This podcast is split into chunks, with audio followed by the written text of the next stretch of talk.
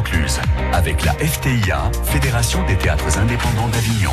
Et Présence Pasteur, on vous parle de ce spectacle qui s'appelle Croire aux fauves. Euh, c'est aujourd'hui, c'est relâche pour eux. Mais c'est à voir jusqu'au 27 juillet prochain et c'est à voir à 17h15. Ça dure 1h15 et on est avec euh, une des interprètes parce qu'ils sont deux hein, quand même sur scène. Émilie Faucheux. Bonsoir Émilie. Bonsoir. Et vous partagez le plateau avec Michael Santos qui lui fait euh, tout le travail euh, sonore sur ce, sur ce texte de Nastasia Martin. Je l'ai bien prononcé, pas Nastasia très bien. Ouais, bon, Ouais. c'est mieux. Euh, Racontez-nous un petit peu l'histoire de, de cette pièce que j'ai vue. C'est un de mes spectacles chouchous de ce, de ce Mm. festival. Je le dis pas parce que vous êtes en face de moi, mais bon, je vous ai invité aussi parce que c'est ça. Euh, ça commence par une femme qui se bat avec un ours. Oui. euh, bah, déjà, on peut dire que c'est l'histoire euh, vraie C'est une histoire vraie, ouais. Voilà, c'est un récit autobiographique. Elle est anthropologue française. Elle part euh, étudier une population au Kamchatka en Russie. Et puis, elle est alpiniste aussi, donc elle part euh, sur les volcans, faire un petit peu de, de virée euh, voilà, sur les glaciers.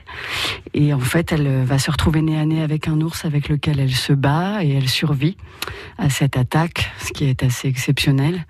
Et l'histoire n'est pas en fait seulement ça, mais surtout l'histoire de sa réparation et puis de comment son corps en fait est devenu euh, un territoire d'études, même pour elle, euh, car elle va étudier des populations animistes. Alors animiste, ça veut dire euh, qu'ils étudient beaucoup les rêves. Comme vous avez pu voir dans le spectacle, on, on évoque beaucoup la question des rêves. Donc il y a tout un versant onérique. Et, euh, et en fait, son corps devient mi-femme, mi-ours selon les événements. Voilà, mietka, comme ils disent. Et, euh, et voilà, elle devient le territoire d'hybridation des mondes entre, entre humains et non humains. Voilà, entre la France et la Russie, entre voilà tout C'est un un, spectacle euh, qui est très euh, documenté. C'est l'ethnologue, hein, c'est ça Anthropologue, ouais. Donc elle a un travail un peu scientifique, hein, oui, entre voilà, guillemets.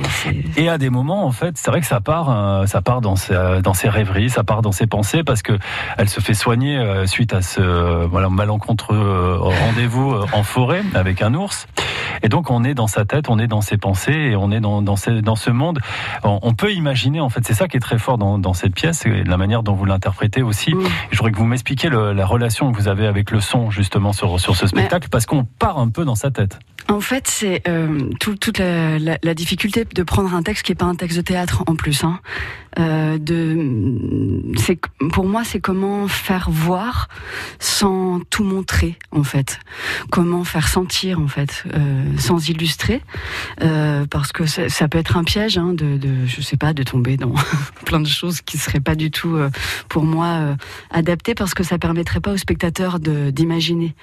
Et ce qu'on sait, c'est que l'imaginaire des spectateurs n'est pas le même en fait pour chacun, que c'est des individualités qui sont assises dans cette assemblée. Donc, euh, donc voilà, le travail était surtout de pour faire sentir, de passer par euh, euh, la présence, voilà, donc tout un travail de jeu d'acteur, mais aussi et surtout par le son, de, de, de qui, qui, qui est vraiment un personnage, on peut dire dans, dans, dans la pièce en fait. Ouais, qui vient pas illustrer, mais qui vient accompagner. Voilà. Et, Ouais. et on a eu un, retour de spectateur qui était magnifique, qui disait qu'en fait, euh, c'était c'était le troisième personnage.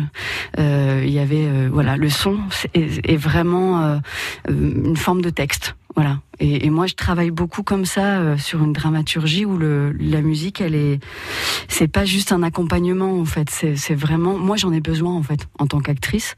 Et donc, je travaille sur la sensation du, du son sur mon propre corps.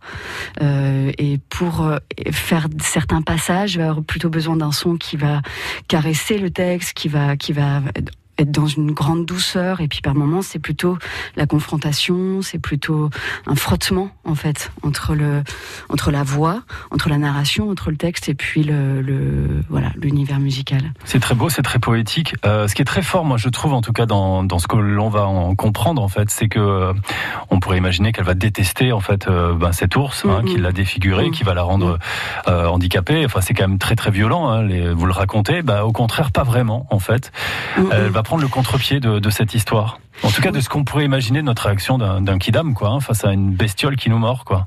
Oui, mais en fait, euh, c'est c'est ce qu'elle, euh, c'est ce qu'elle dit euh, dans ce titre. Croire aux fauves, euh, c'est qu'il faut comment on continue à vivre. Et puis euh, quelque part, l'ours, euh, comme elle, elle dit, on n'avait rien à faire là en fait. Lui n'avait rien à faire là. Moi, j'ai rien à faire là en tant qu'humaine.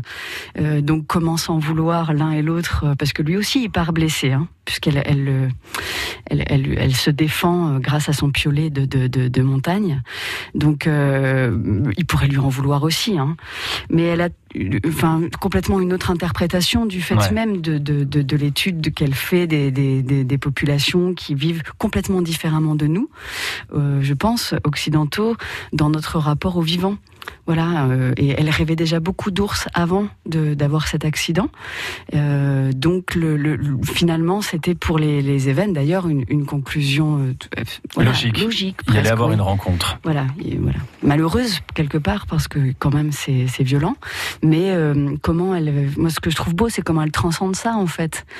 Comment d'une d'une d'un abîme parce qu'elle elle, elle ressort défigurée et que c'est violent, on fait une force et comment le et comment on peut se reconstruire finalement après un accident comme euh, celui-ci? En tout cas, ça fait beaucoup réfléchir sur notre rapport à la nature, notre rapport au monde.